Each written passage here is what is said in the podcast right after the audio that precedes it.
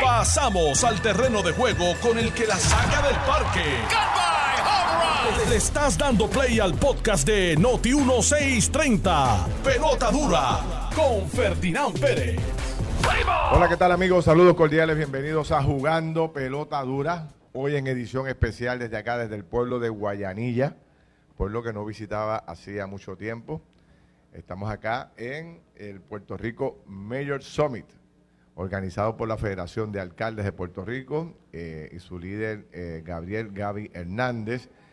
Yo soy Ferdinand Pérez, aquí está don Carlos Mercader. Muy buenos días, Felina. Saludos. Eh, saludos a ti, a todos los que están con nosotros conectados a través de Noti 1630, Noti 1910 AM acá en el área sur y también Noti 94.3 FM. También los que nos siguen a través de las redes sociales, a través del Facebook Live de Jugando Pelota Dura y de Noti 1630. Usted está escuchando el mejor programa de toda la radio en Puerto Rico, directamente desde el pueblo de la Guardarraya. El pueblo de la Guardarraya. el pueblo de Guardarraya. Oye, imagino que... Ahorita, o el triángulo. ¿Tú conoces el triángulo? No.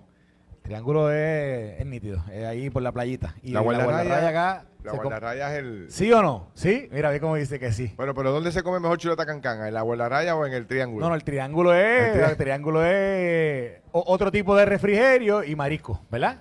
Ah, bueno. o sea, sí. O sea, que la chuleta cancán sigue siendo la Guardarraya. Sí, sí, sí. Tú sí. sabes que yo antes traía a mis viejos, a papi, lo traje un par de veces acá, y a mami, a comer la guardarraya. Una fila para comerse una chuleta, pero gigante. Pero se pasaba muy bien. Hace tiempo que no voy, así que si me invitas, voy. Vamos. Vamos. Pa- Vamos allá. y O al vamos, a ver. Oye, el triángulo, el triángulo es lindo, porque el triángulo es aquí aquí aquí al lado. Estamos bien cerca de Sí, ahí. sí, un arrocito posteado ahí, brega.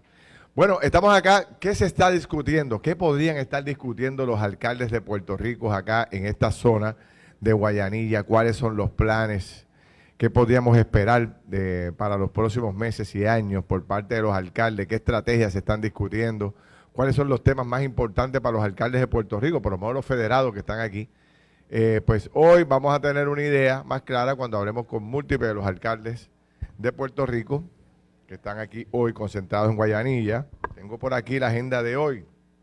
Eh, de 8 a 10 tenían, un tenían una reunión del director ejecutivo con el directorio ejecutivo. Y también está Manuel Natal. Eh, Manuel Natal, mira, Manuel Lavoy. ¿Qué? Pero ven acá, que. No, verdad, para, para, para, para. Manuel Lavoy. lo que tú acabas ¿Tú de decir. Manuel, Natal aquí. eh? Lo que tú acabas de decir. Mira, deja que venga, búscate a Gabriel Hernández un momento, búscate No, al no. presidente de la federación. Hola. Eje. ¿Me pueden cancelar Eh, la transmisión? mira, vamos a preguntar, el- vamos a hablar con el, con el presidente de la Federación de Alcaldes, que, que aquí Ferdinand ha, ha traído un invitado que no estaba en la lista. Oye, pero ¿y por qué me sale ese nombre a mí ahí? ah? No Ah, sé, no. no sé. Mira, entonces, está también eh, el director eh, de gerencia municipal, van a tener eh, eh, adiestramientos federales, tienen muchas, muchos temas hoy discutiéndose aquí. Lo que quiero saber es si el gobernador viene para acá. Yo creo que viene para acá porque veo aquí a la prensa que tradicionalmente acompaña el gobernador, Sí, yo creo que sí. Y veo también a Cela- a vi a Celaida algunos- por ahí. algunos a- de los que lo acompañan en la seguridad y eso también lo veo por ahí. Así que yo creo, déjame ver, chequete aquí el, calendario para ver si podemos entrevistar al gobernador. Mira, viene Iván Baez, el presidente, el vicepresidente de Genera Puerto Rico en el área de asuntos gubernamentales. Francisco Berío Portela también está, va a estar por ahí hoy. Juan Saca, el presidente de Luma. Bueno, aquí los alcaldes tienen, ya, ya, nos dieron el tema aquí. Ya los alcaldes tienen aquí el tema. Que, ¿Cuál es? Que, que, lo- que Juan Saca y La Luma energía. le den las chavos de- del desganche de árboles a, a- a los municipios. Porque el Juan Saca acaba de decir que Que el tema de vegetación es, Este- el, es el, es el 50% de, la- de, la- de los apagones. O sea, que si aquí sale un acuerdo hoy de los alcaldes con Luma de que ellos van a empezar a coger eh, parte de la responsabilidad de, de- de recortar o de eliminar esa vegetación que dice Juan Sacas es que está buscando el 50% de la pérdida de luz en Puerto Rico, pues esto es un adelanto para el país. Lo Pero es. lo han prometido todo el mundo y no lo, y no lo lograron. Lo es, lo es, lo es, lo es. Así que hay, hay muy buenos invitados. Este eh, también está Edna Marín, bueno, que acaba de renunciar, no sé si va a estar aquí hoy, que es la directora No, la evidentemente, ella no es. Eh, La agenda, la agenda que había que darle refresh, porque ella no es. Sí. Ahí, Viene el eh, director del CRIM también, y por aquí va a tener una charla Ramón Luis Rivera, alcalde de Bayamón, que yo les recomiendo a todos los alcaldes que graben esa entrevista Cosa de que todo lo que diga Ramón Luis lo hagan al pie de la letra, porque el hombre no falla. Todo lo que todo lo que toca lo convierte en oro y ha hecho un trabajo allí en Bayamón que sin duda alguna es interesante. También va a estar Gali Colón, el alcalde de Rocovi, que también tiene muchos años de experiencia en todo este proceso. Mira, en noticias importantes, hoy se sentencia a Sisto George.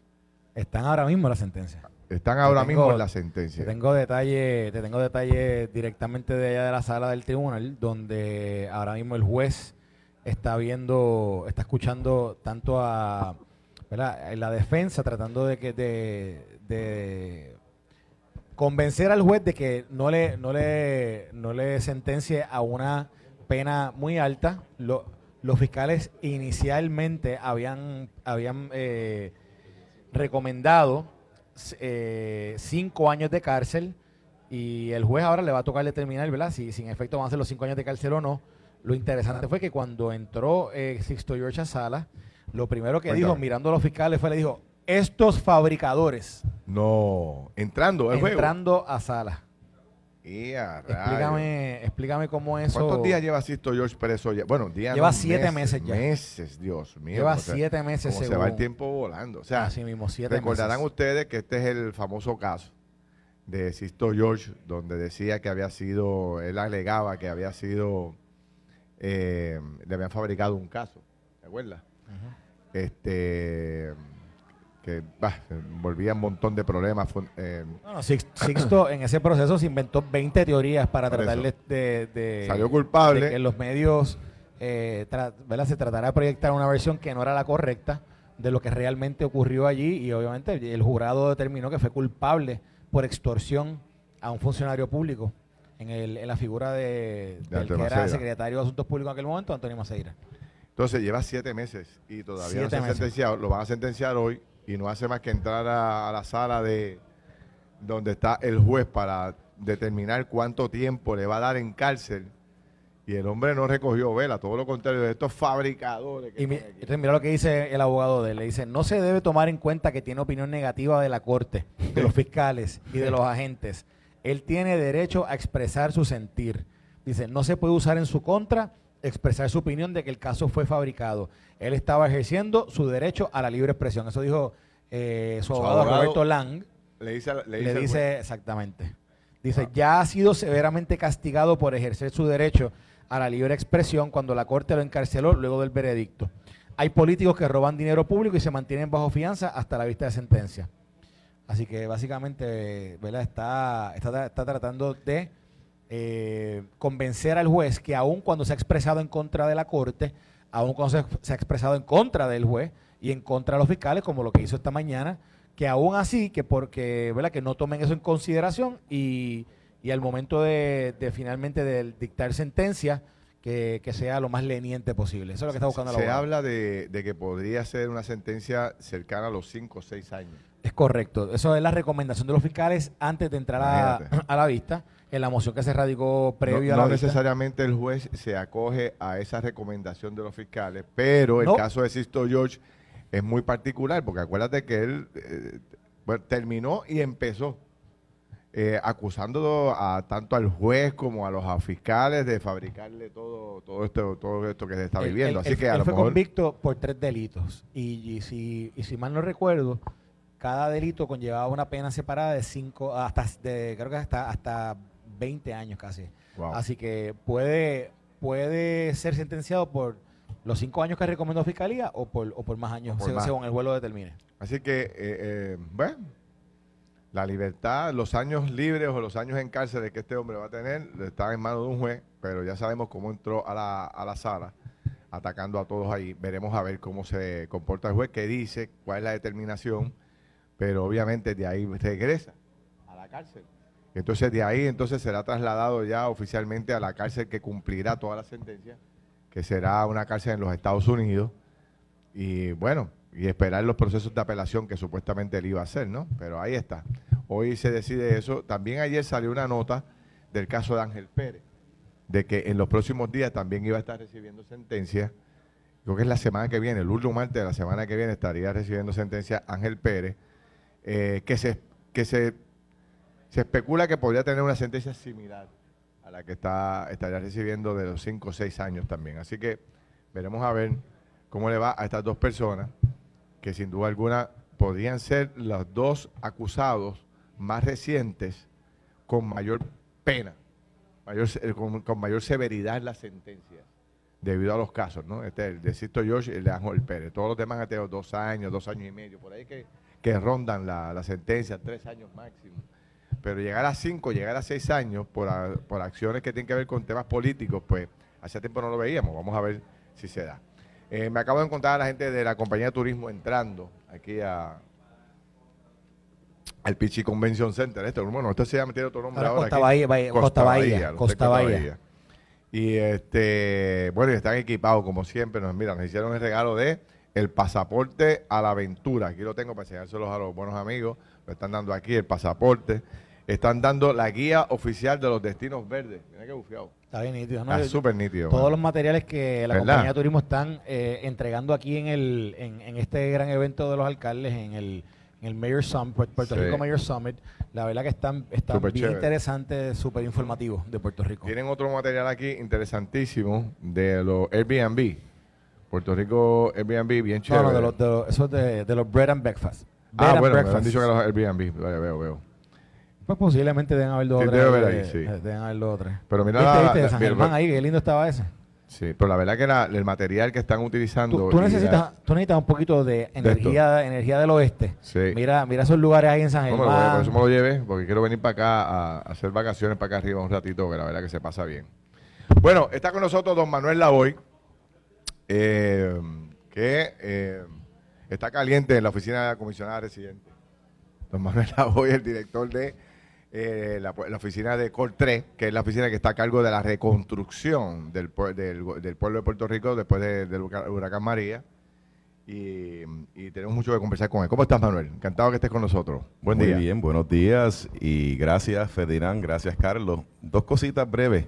Estamos en el sur, así que estás recibiendo buena energía del sur. Del sur. Acuérdate que yo soy, yo soy de Ponce. No, esto es el sur. bueno, Yo, yo lo considero casi. Bueno, yo vivía aquí en Sabana Grande y yo estaba entre Sabana Grande. O sea, el Sabana Grande es como que suroeste. Yo siempre está a 15 minutos de aquí. Digo, de Sabana Grande. Bueno, Pasa esto, esto es parte Grande. de la región sur de Puerto bien, Rico. Pues dale, Manuel, dale. Y, yo no voy a por geografía. ¿Tú eres ponceño? Yo soy ponceño, nací y criado en Ponce.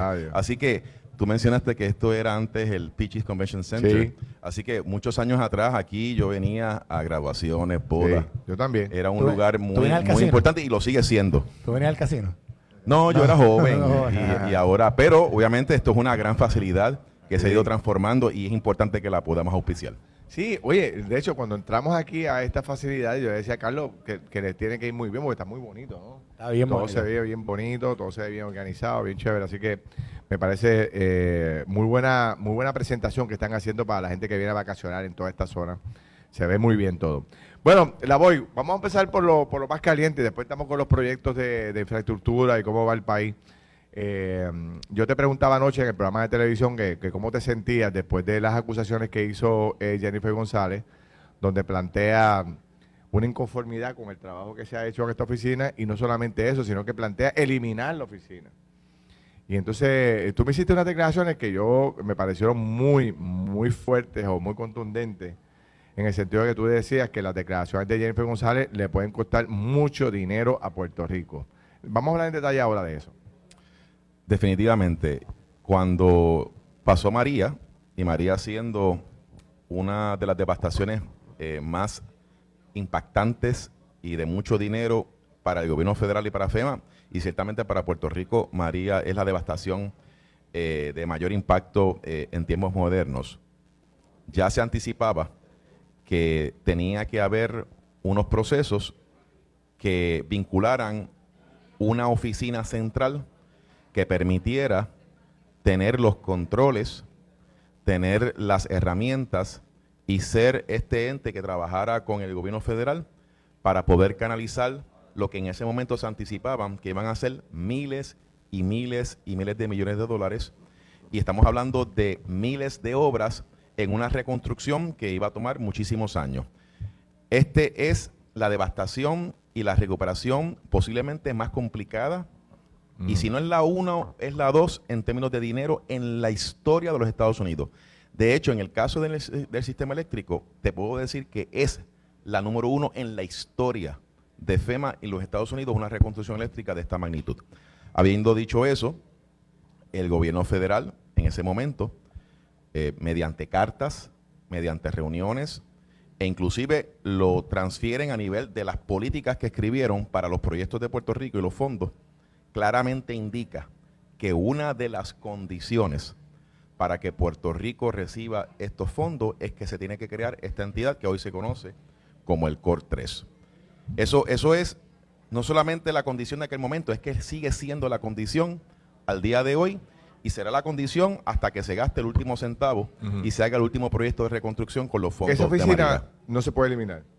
No se puede eliminar. Esa oficina es eh, creada por un mandato del gobierno federal. Eso es correcto. Entonces, ¿qué se, esta inconformidad, se supone que Jennifer supiera eso o no? Se supone. Por eso, porque si ella es la representante de Puerto Rico ante el gobierno federal, se supone que la tuviera.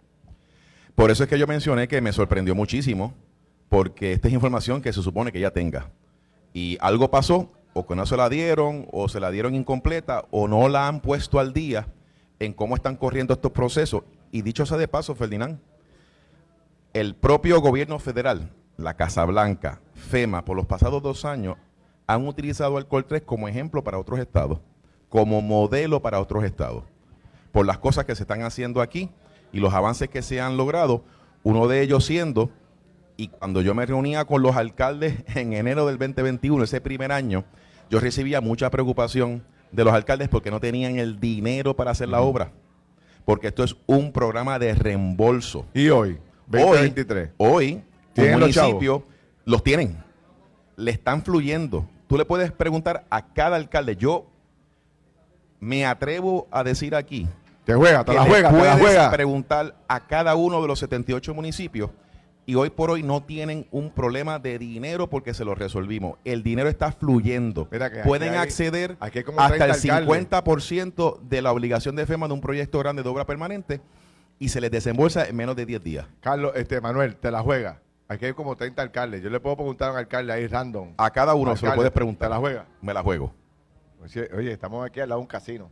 Por eso es que la juego. Sí, yo lo sé, está, está. Y era, era la preocupación principal. Oye, y con mucha razón, los municipios tienen distintas dificultades fiscales.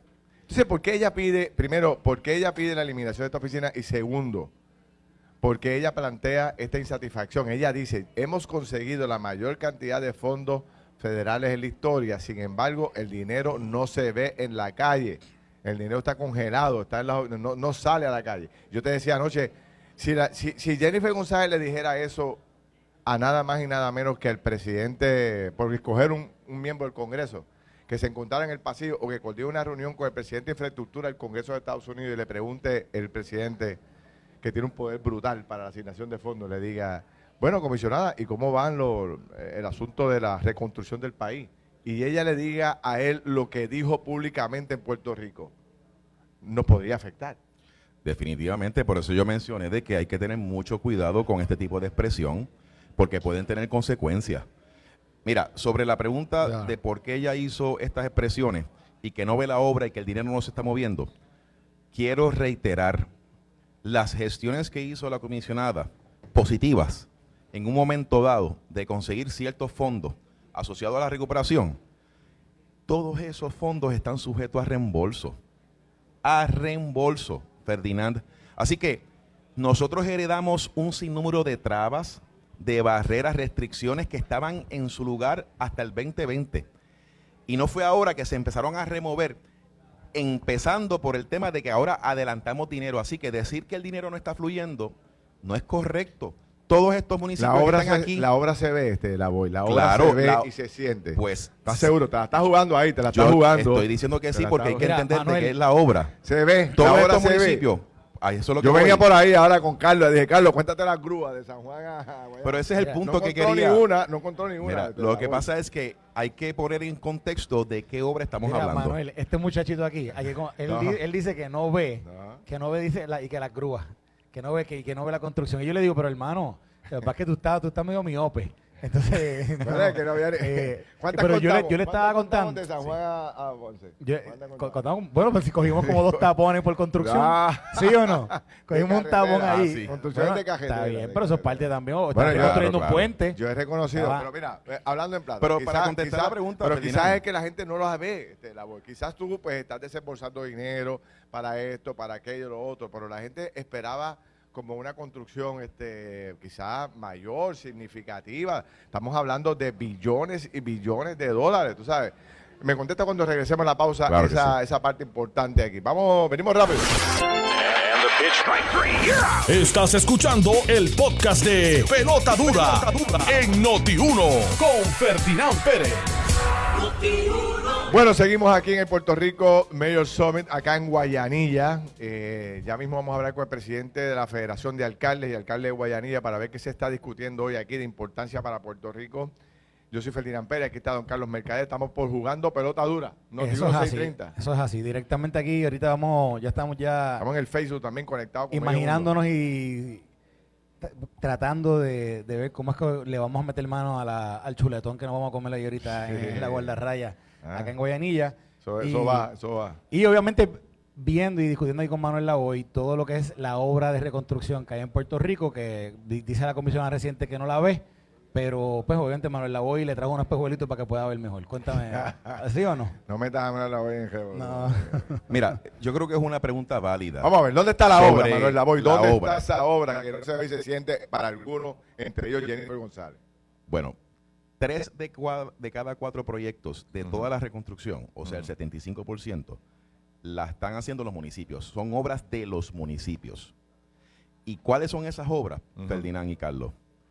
Carreteras y puentes, Cajeteras y puentes, vamos. facilidades recreativas y deportivas, Facilidades y, deportivas. y facili- Cancha- y cancha facilidades de salud. Ahí está la inmensa mayoría de los proyectos de los municipios. Ok, pero va- vamos, vamos, vamos a establecer eso. Carreteras, puentes. Carreteras, puentes, eh, canchas. este, facilidades deportivas y recreativas y, ¿Y cuál es la última? facilidades de salud. Y salud, o sea, CDT y cosas de CDT esas, ¿no? y cosas así. Ok, Esa es ahí- la inmensa mayoría de los proyectos municipales que representan el 75% de todos los proyectos de reconstrucción de María. Ok, estamos hablando de cuánto dinero eh, Por todo eso, ahí es más o menos, Más o menos, más o menos. como 3.500 millones 3.500 millones se van en eso nada más. se van ahí. Ok. Por eso, eso es es que yo obra digo, municipal que está, eso eh, es la obra que ¿Quién está a cargo de esa obra? ¿Los mismos alcaldes? los mismos alcaldes. O sea, que el alcalde que no esté, eh, eh, si Carlos y yo vamos mañana a hacer un programa de radio X municipios, Ayuya, Peñuela, este, Mayagüez. Vamos, aquí, Arecibo, vamos aquí cerca, vamos a Guánica. Vamos a Guánica. Si vamos allá a Guánica y no vemos obra en carretera, en puentes, en parques, en canchas o en el área de salud, la culpa la tiene que Manuel Lavoy o el alcalde. no me gusta hablar de culpas. Habría Pero que ¿quién es responsable para que la gente allá en la casa ya sepa? Y si- si cuando ahora mismo está la gente dando vueltas por los pueblos y por todos lados y nos está escuchando. Si vamos a fajarlo, que veo al alcalde fajarlo aquí ahora mismo de frente. Y no se está, no hay cajetera, no hay puentes, no hay canchas, no hay parque, no hay salud. ¿De quién es la culpa? ¿De Manuel No, pero es que, no, pero es que si vas a fajarlo, eso está pasando. Está bien. Así que estás Eso, pero un mal ejemplo. En- Eh, eso es eh, una pregunta es un hipotética. mal ejemplo. Pero en la, vamos en la realidad, la realidad es que, en mi experiencia, Ferdinand, yo diría que en casi todos los 78 municipios Mm. hay algo de obra de estos tipos de proyectos que se están haciendo. Esa es mi experiencia al día de algo hoy. de obra. Y de hecho hay muchos proyectos de carretera y puentes en casi todos los municipios. Y los proyectos de estadios de pelota, canchas de baloncesto, complejos deportivos se están moviendo. Ayer yo estaba en la primera piedra del CDT de Cataño. La semana pasada estuve en la primera piedra del estadio de béisbol de Isabela. Ahí hay 4 millones de dólares. Antes de eso, estaba eh, inaugurando la primera piedra del Parque Forestal de Guaynabo. Eh, tú vas a Villalba y el complejo deportivo se reconstruyó por completo. Barceloneta, que tiene allí el complejo Sisto Escobar, destruido por completo por María, que no tiene ni techo. Finalmente se está reconstruyendo ahora. Así que yo creo que de una manera u otra, casi todos los municipios tienen sus obras adelantadas, Pero eso, sean pero- puentes, pero sean vamos a carreteras, algo, la voy, vamos a recreativas a algo. o de salud. Estamos eh, en un periodo bien importante, ¿verdad? Preelectoral y al mismo tiempo primarista probablemente. Y segundo, la gente está exigiendo, y ahora tienes a la, nada más y nada menos que a la a- de portavoz de este tema de la inconformidad con la obra, a la comisionada residente. La pregunta es, si nosotros no vemos obra hoy, el ciudadano el votante, el comerciante, el empresario, todos los que vivimos en diferentes pueblos de la isla, a quien deben marcar es al alcalde, porque a ellos fue que se le asignó los fondos. No, no, no, no, no, lo que pasa es que posiblemente aquí, le está preguntando no, no tiene buena visión, porque hay obra. yo lo que pienso es que... no es la verdad. mira, mira, me están mandando aquí fotos, mira, de, de Ceiba, un puente nuevo. Está bien, pero, perfecto, perfecto. Está bien, pero te, lo que pasa es que estoy buscando Lo, que estoy dando la oportunidad Manuel la web para que se defiende y diga, mira, ya yo salí de eso, ya yo le di los chavos a los alcaldes. No miren para acá, marquen al responsable. ¿Quién es el responsable? El municipio. No, mira, lo como lo veo de la siguiente manera, ah, este, Ferdinand. Yo lo es, No, lo que pasa es que es un, un poco más complejo. La obra eh, de los municipios está y lo que pasa es que tal vez las personas no lo asocian que son fondos de reconstrucción. Cuando están viendo que su carretera se está reparando finalmente luego de seis años, no lo asocian con fondos de FEMA. Cuando ven que esa cancha de baloncesto finalmente se está reconstruyendo, no lo asocian con fondos de FEMA. Yo creo que eso tiene que ver con, en parte. Segundo, ya FEMA obligó básicamente todos los fondos, así que ya FEMA hizo su parte. El COL 3 destrancó el bolo. Habían un chorro de barreras, los fondos no estaban fluyendo, ya los chavos están corriendo básicamente en todos los municipios. El problema no es dinero, ahora es ejecución. Ya tú preguntas, si yo tengo que decirte que hay municipios que han tenido dificultades con la subasta porque hay subastas desiertas. Eso está pasando también. Eso es verdad. Eso Esta es la realidad de hoy. La realidad de hoy es que los dineros están corriendo, hay un montón de proyectos, vienen más proyectos y tal vez no tengamos suficientes contratistas ni mano de obra para tanto proyecto y tanto dinero y una subasta. Y eso es una realidad. esa es la realidad que estamos viviendo vamos a movernos a otro tema. Las escuelas. ¿Quién está ese dinero de reconstrucción de la escuela? ¿También sale de Col 3? Una parte. Una parte. Una parte sale de Col 3. Ok. Salen eh, las, denuncias que hace, por ejemplo, eh, José Cheito Rivera, que está denunciando que el área azul, las escuelas, los alcaldes del área azul siguen mencionándolo. Eh, eso, es, ¿Eso es responsabilidad de quién, la voy? El COL 3 administra los fondos de reconstrucción de los terremotos y de María para las escuelas. Quien ejecuta es el Departamento de Educación. Ahí la dificultad que ha habido es que cuando, en el caso de los fondos de María, que son como unos 2 mil millones de dólares para reconstruir escuelas de María, cuando se hace esa asignación y se anuncia en septiembre del 2020 que hay 2 mil millones, tenemos dos problemas ahí. Que eso es puro reembolso y número dos, no estaba autorizado a construcción. O sea, FEMA no lo autorizó a construcción porque ahora habría que identificar las escuelas y hacer las evaluaciones ambientales y de preservación histórica. Eso es un requisito federal el Departamento de Educación por los últimos dos años ha estado identificando esas escuelas y le ha ido sometiendo los proyectos a, el a FEMA.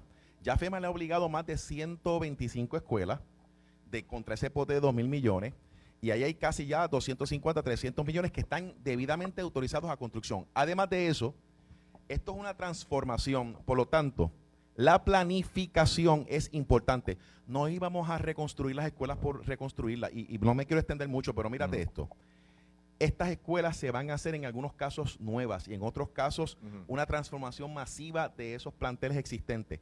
¿Para qué? Para que refleje la necesidad educativa del futuro y ha requerido planificación. El último año y medio se ha hecho un plan maestro, se han visitado a los planteles escolares, escolares, se ha discutido esta situación con la comunidad, esto lo ha liderado el Departamento de Educación y ya hay 90 escuelas que van a promediar en costos 50, 60, 70 millones, de eso es que estamos hablando, que ya finalmente pasó ese rigor de planificación, rigor de diseño y ya pronto salen a subastas de construcción. Yo te aseguro a ti que en los próximos meses vas a ver reparaciones y va a haber construcción masiva de planteles que van a esa visión de la educación del siglo XXI. Esta noticia, para pasar con el alcalde de Camuy que está aquí, esta noticia que rompió por las redes sociales puede que sea mentira, ¿verdad? Porque muchas cosas que se publican en las redes sociales, la mayoría o una gran cantidad no es correcta.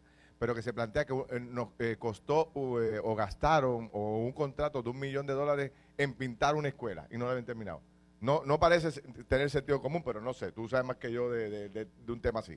Bueno, lo que sucede es que... ¿Se podría gastar un millón de dólares pintando una escuela? El departamento, quiero aclarar que el Departamento de Educación tiene distintos programas de fondos federales. Pero un millón de dólares no es el único, así que en el caso, eso dudo mucho, dudo mucho que tenga que ver con algo de los fondos de FEMA. Estoy casi seguro que no tiene que ver con algo de FEMA.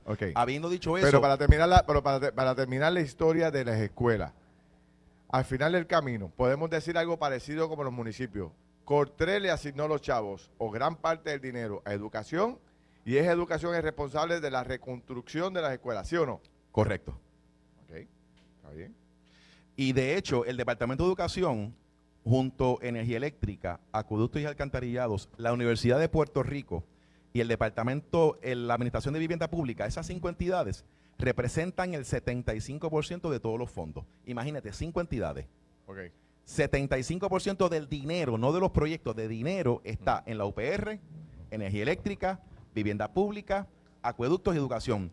Y cada una de estas cinco entidades están ejecutando en distintos niveles a base de sus planes maestros a 10 años. Porque la Universidad de Puerto Rico, que ya tiene casi mil millones asignados, no va a reconstruir sus, sus recintos por reconstruirlo. ¿Hasta cuándo vamos a tener Cortés? Tienen ¿Hasta que cuándo? representar la visión de futuro, igual que el sistema eléctrico, igual que acueducto.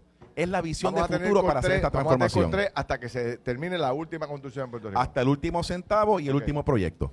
No te vayas, va- tenemos aquí al alcalde de, de Camuy y presidente de la Federación de Alcaldes de Puerto Rico, Gabriel Hernández. don Gabriel Hernández. Alcalde, ¿cómo está? Saludos a ti, Fe- Ferdinand, y me alegro que ya estés Gracias. mejor de salud. Así que las oraciones siempre con usted y con toda su familia. Muchas gracias. Al licenciado Mercader y, por supuesto, a nuestro director ejecutivo de Col 3, el ingeniero Manuel Lavoy. ¿Cómo, cómo va eh, el taller? ¿Ha sido, ¿Ha sido un éxito? O sea, Bueno, el Puerto Rico, el Puerto Rico Mayor Summit eh, realmente es un evento organizado por la Federación de Alcaldes de Puerto Rico. Comenzó bien temprano, a las 8 de la mañana, con una reunión con los alcaldes que agrupan eh, los distritos de Ponce y Mayagüez, que fueron los, los Ah, municipios Yo pensé que, estaban todos los alcaldes, eh, solamente eh, esta zona. o en la primera actividad del Puerto Rico Mayor Summit los agrupa a solamente los alcaldes del distrito de Mayagüez y el distrito de Ponce, porque este distrito le queremos dar eh, atención eh, especial, porque fueron, aparte de recibir los embates de los tres huracanes, también fueron eh, fueron este, impactados por los por los sismos, los terremotos, y por eso le estamos dando asistencia directa con personal de Cor 3, por eso que Manuel Lavoy eh, está aquí con nosotros. También hay personal de FEMA, eh, el señor Andrés García con todo el equipo de FEMA también está dando la asistencia, así como también de AFAF y de OGP. Eh, ese seminario comenzó a eso de las 10 de la mañana, debe estar culminando a eso de las 11 de la mañana, eh, y luego es un vamos a seminario pasar para, para darle un taller a los asistencia. alcaldes. ¿Dónde están? Eh, ahí están los directores de finanzas, ahí están los alcaldes de cada municipio, ahí están los, los ¿Qué, qué directores de plantean los recuperación. alcaldes de esta zona de, en términos de necesidad de obra? Bueno, ellos, eh, la mayor queja mismo, que tienen la y- mayoría de los de los alcaldes de esta zona, la preocupación con las escuelas eh, y también el problema de las subastas públicas que tenemos que están llegando desiertas. Eso es una realidad. Y cuando el ruling del gobierno federal establece que si una subasta llega desierta, hay que tirar una segunda subasta. Entonces, ¿Y- si y en la se segunda hacer con subasta eso? Porque eso es una realidad llega que- ¿cómo- una cuál es la sola- solución a eso? Si en la segunda subasta llega una sola persona, pues ahí se le puede adjudicar ya por la vía administrativa, pero ese proceso de hacer dos subastas, estamos hablando que puede tomar en el municipio más ágil que lo haga 180 días. Esa es la realidad. Y, y una pregunta, alcalde. Eh, ¿cuán, ¿Cuán prolífero está esta situación? O sea, ¿cuán- cuánto, ¿Cuánto está sucediendo? Porque ya lo hemos escuchado varias veces, pero ¿está pasando en todos los municipios?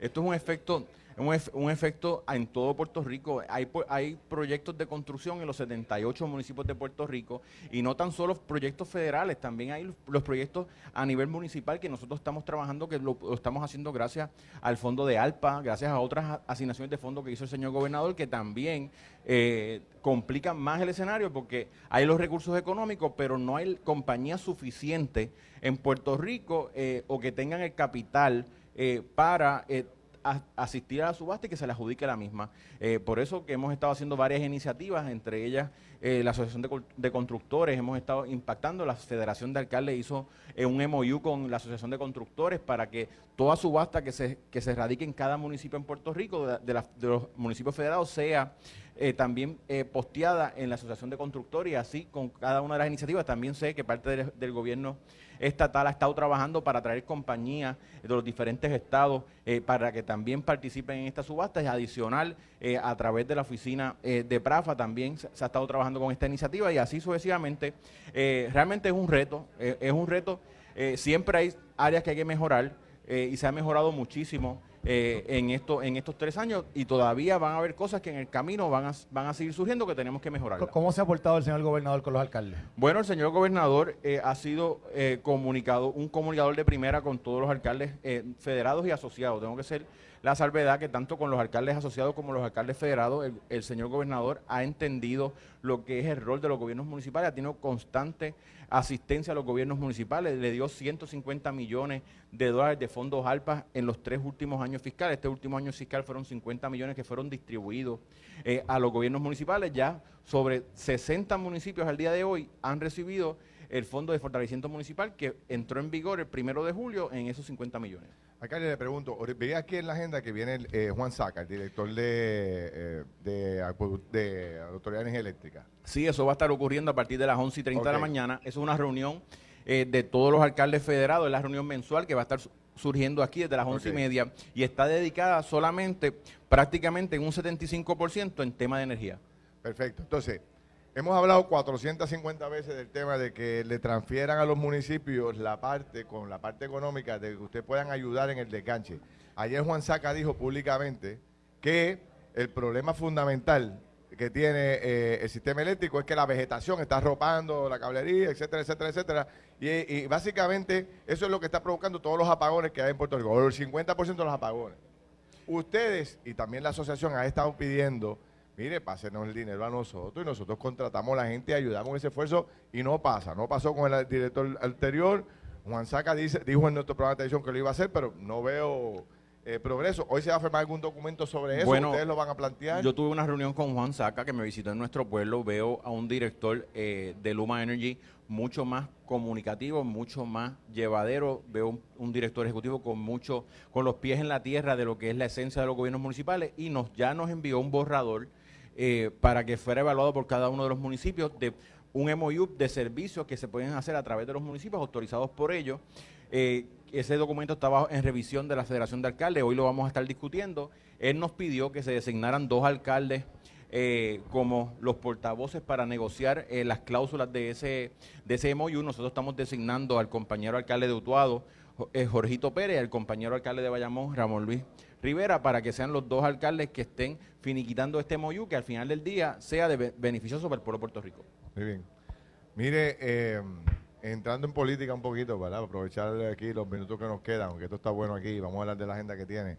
Este, ¿Usted cree que la primaria va o no va? Bueno, las primarias son procesos que, que ocurren cada cuatro años. Eh, y por las circunstancias siempre en, el Partido Nuevo Progresista han ocurrido primarias en todas las posiciones y cada vez que el PNP ha tenido una primaria ha ganado las elecciones y ha salido fortalecido. Eh, no le podemos quitar el derecho a nadie a aspirar eh, a ninguna candidatura. ya veremos de aquí al 30 de diciembre todos los candidatos que aspiren, todos los candidatos que deseen ser, servir, ser servidor público para trabajar por la gente y tan pronto llegue ese momento, eh, lo evaluaremos. ¿Dónde está, Gabriel? ¿Con Pedro o con Jenny? Bueno, yo he sido claro desde el día uno. Eh, Usted siempre en mi carácter, eh, no tiene miedo en escoger su gente. En mi carácter como alcalde de Camuy, yo estoy respaldando al señor gobernador Pedro Pierluisi y he sido claro, Pedro ha sido un alcalde aliado para los gobiernos municipales, ha estado asistiendo a los municipios. Sin embargo, como presidente de la federación tenemos que darle el espacio a todos los compañeros alcaldes y alcaldesas si finalmente eh, aspira a la comisión a residente o si hay, hay una primaria, ¿verdad? Eh, yo, la comisión a mí no me ha dicho a mí eh, que, está, que va a estar aspirando a la gobernación, pues si ocurriera, es un derecho que ella tiene y cada alcalde y cada alcaldesa tomará su decisión. ella ha hecho un buen trabajo como comisión a residente, yo le tengo mucho aprecio y mucho cariño. pero yo soy una persona que reconozco el trabajo que ha hecho nuestro señor gobernador Pedro Pierluisi y yo en mi carácter como alcalde eh, estaría respaldando al gobernador de Puerto Rico, Pedro Pierluisi. Cada alcalde lo voy a escuchar, llegará el momento de las candidaturas y nos, y nos reuniremos eh, los 37 alcaldes y los vamos a escuchar. Ya, hay alcaldes con Jennifer, que usted que bueno, ya hay alcaldes ya diciendo estamos con Jennifer. Bueno, yo no estoy autorizado por hablar por ningún Está pero, pero, pero, usted sabe que sí. Eh, van a ver sus alcaldes que por diferentes eh, situaciones o relaciones que tengan con la comisión que pueden estar con ella y eso se respeta si eso ocurriese. Vivimos un sistema democrático, vivimos en un partido que que nació de controversia de una primaria eh, y nosotros vamos a seguir eh, trabajando juntos. Lo importante, Ferdinand, de esta situación es que qué vamos a hacer de camino al próximo cuatrenio, qué vamos a hacer para ganar las elecciones, porque estamos bien preocupados de la primaria del PNP, pero ¿cuál es el candidato del Partido Popular? Buena. ¿Cuál es el candidato del Partido Popular? Todo el mundo está enfocado en el PNP. ¿Por qué? Porque saben que el PNP va a seguir siendo gobierno. Y nosotros en la Federación de Alcaldes, los 37 alcaldes que podemos tener pensamientos distintos, estamos unidos, trabajando en equipo junto al gobierno y por Puerto Rico. En la Asociación de Alcaldes no están tan unidos. Mira, dicen, dicen por ahí que están haciendo novenas en diferentes pueblos de la asociación para ver, pa' ver, pa' ver si, Bingo, a ver si aquí el compañero se, se le mueve el corazón, pero ese muchachito está aquí y se queda aquí con nosotros. Eso no va para ningún lado. Mira, oye, Lo ese- cambiamos para La Palma. Eso está del lado de acá. Esto está del lado de acá. Si, con, si con Pero esa, ese brinco que tú has dado ahí, esa de eso, ah. postura, esas posturas medio izquierdosas de Jesús Manuel y eso, aquí el compañero no, no le, no, le, no le agradan. Pero mire, señor alcalde, eh, la comisionada residente hizo un ataque contra, o hizo un señalamiento eh, contra la secretaria del Departamento de Recursos Naturales y argumentó o arguyó que estaba haciendo, estaban haciendo una investigación política, una persecución política del tema este que tiene que ver con una casa que, by the way, que estamos muy cerca de ella aquí de la Palguera eh, y que tiene que ver con la familia de ella. ¿Usted cree que la acción que ha estado tomando eh, la secretaria son realmente moti- por motivaciones políticas? Bueno, licenciado, yo no, no, no puedo entrar en, dar una opinión referente a ese tema porque no estoy empapado del mismo. No sé eh, de dónde se origina la controversia. Sé que hubo un grupo de izquierda que quiere coartar derechos eh, en esa zona, como lo han hecho en diferentes zonas en Puerto Rico, como lo han hecho en Rincón, como lo han hecho eh, en otras partes de Puerto Rico, que ese grupo de izquierda realmente es el grupo que nosotros tenemos que combatir. Ese es el grupo de izquierda que quiere apoderarse de los sistemas democráticos de Puerto Rico. Y ese pequeño grupo que hace mucho ruido es el que todo ciudadano proamericano que me está escuchando tiene que hacer conciencia para que en el próximo evento electoral en noviembre del 2024 defendemos los sistemas democráticos en Puerto Rico que están en riesgo porque hay una, una izquierda que se está, for- se está formalizando para atentar con la democracia en Puerto Rico. Oye, alcalde, vamos a Camuy. ¿Cuál es, qué, ¿Qué obra está sucediendo ahora mismo en Camuy que, Bueno, ahora estamos eh, enfocados en que los 10 planteles eh, de escuelas públicas estén, estén en condiciones eh, para poder abrir ¿Cuántas el escuelas quedan en 17, Camuy? ¿Diez? 10 10 escuelas, ¿En 10 todo escuelas Camuy? públicas, 10 escuelas. Wow. ¿Tú estudiaste en Eh, Camuy? sí, sí, ¿verdad? estudiamos en la misma escuela. ¿La misma? Claro, en la Miguel Felipe Santiago, que, Sí. que antes era Santiago de Palmera. Ah, es una escuela de próceres. Sí. Eh, una escuela- de la capital y- de Camuy quebrada. Y la- Ah, de que va. Así, Eh, así Mira, que y- y el- es- eh, la Pablo Ávila, pero también la cejaron, ¿verdad? La Pablo ya está cerrada. Allí estamos buscando eh, una inversión privada para hacer un hotel ecoturístico ¿Ah, sí? eh, que, integre, que integre Ese es el eh, único lo que es pueblo, la finca alcalde, Noya. Oriente, Oriente de Mercader, que acá en Guayanilla, usted sabe que este es Íbaro, de acá arriba no sabe nada, pero ese es el único pueblo que tiene una, una playa detrás. La, la escuela eh, la escuela superior tenía Ah, pero está al sobre la de cueva. la, de la- de la playa. ¿Está sobre la cueva o no está sobre la cueva? ya tú sabes dónde la principal No. buscaba a los estudiantes los viernes después de las dos, ¿verdad? Eh, el proyecto que estamos trabajando en Camuy, eh, tenemos ahora mismo eh, el recién inaugurado el sistema de transportación de Camuy Transportation System, que ya ha transportado 13 mil pasajeros eh, en las cinco rutas que ofrece completamente gratis para todos los ciudadanos.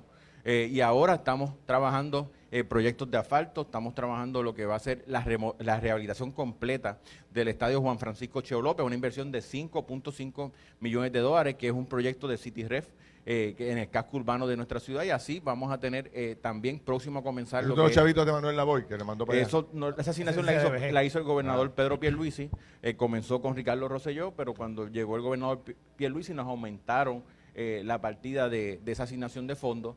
Eh, estamos trabajando también lo que son las escorrentías de agua con, un- con el fondo rotatorio de la EPA a una inversión de 4 millones de dólares. Ese proyecto está próximo ya a comenzar, eh, ya está adjudicado, ya el contratista fir- firmó y tiene la ¿Qué orden le hace de falta a. Camuy, alcalde? Que ustedes tengan agenda de los proyectos grandes así, que ustedes tengan... Ahora a vamos- Camuy va a llegar tal proyecto, que es el proyecto Bueno, que va a estamos, sacar estamos trabajando. Porque eh, el parque pelota es importante. Siempre Camuy, Claro. ese parque pelota es fundamental. Estamos trabajando un centro de resiliencia donde era la antigua escuela Laurentino Estrella. Ese centro de resiliencia lo que estamos buscando es tener un refugio para 200 personas, tener un call, 3, un call eh, de emergencia, un centro de operaciones de emergencia en caso de que venga un fenómeno atmosférico y queremos mo- mudar a esas facilidades lo que es manejo de emergencia, lo que es la policía municipal eh, y ya tenemos dos millones de dólares que fue gestión eh, de la comisionada residente que nos asignó en, un, en un grant que fue avalado por su oficina y adicional a eso tenemos ya compitiendo por unos fondos de CDBG MIT eh, para poder completar ese proyecto que tiene una inversión de sobre 8 millones de dólares. Yo quisiera mencionar brevemente que eh, parte de la colaboración que hemos hecho con el municipio de Camuy es que se recuerda que hemos hablado de que habían unos asuntos de seguros que no estaban resueltos y nosotros pudimos trabajar junto con el municipio porque el alcalde heredó una situación de los seguros que impactaban la habilidad de hacer los proyectos eh, que tiene que ver con recuperación de FEMA y eso es algo que ya se resolvió y eso le permite ahora al municipio poder ejecutar esos proyectos y cuenta con el apoyo total del COR3. También quiero mencionar y coincido con el alcalde en que siempre hay que seguir mejorando y nosotros no somos la excepción, hay que seguir mejorando los procesos. Sabes que han habido ciertos alcaldes que han mencionado eh, de que el COR3, eh, de hecho cuando yo llegué pues heredé un contratista que pues ciertos alcaldes pues no tenían, no estaban muy satisfechos con, con, el trabajo que se estaba haciendo. Te voy a dar una primicia. Nosotros hemos estado reclutando personal del COL 3, aumentando personal para que esas labores las haga el empleado del COL 3 y no la haga ese contratista. Y mi meta es que para diciembre de este año todos los municipios estén apoyados por empleados del COL 3 en el tema del manejo de las subvenciones. Y eso, en mi opinión, debe de ya atender lo que ha sido la preocupación de que había un cierto contratista que no estaba haciendo quizás de la satisfacción de ciertos alcaldes. Bueno, tengo que pausar eh, obligatoriamente. Quiero dar las gracias al alcalde y felicitarlo por este evento. ¿Este es el primer año? Eh? Este es el primer, bajo mi presidencia, que hemos organizado este evento. Este evento va dirigido no tan solo a los alcaldes, sino también legisladores municipales y todos los funcionarios municipales, porque queremos integrarlo eh, en estos adiestramientos que son avalados por ética. excelente asistencia. Tenemos 29 eh, alcaldes pernoctando aquí los tres días y tenemos eh, los demás que le van a estar viajando. En la reunión de alcaldes que va a empezar a las 11 y 30 tenemos 32 alcaldes confirmados. Y es importante que sepan, Felinán, que este, que este foro está avalado por la Oficina de Ética Gubernamental y por la Oficina de, de OATRH, la Oficina de Recursos Humanos del Gobierno de Puerto Rico, y cada funcionario que vaya y asista a todos los foros puede estar acumulando hasta nueve créditos de educación continua. Qué bien, me alegro. Bueno, la voy, éxito. Alcalde, gracias. Gracias, a, gracias, gracias a todos. Muy bien. Esto fue el podcast de Noti1630. Pelota dura con Ferdinand Pérez. Dale play a tu podcast favorito a través de Apple Podcasts, Spotify, Google Podcasts, Stitcher y notiuno.com.